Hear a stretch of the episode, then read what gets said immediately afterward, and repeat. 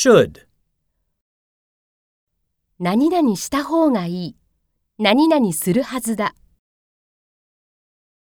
I have a headache. You should see a doctor. Let's talk to mom.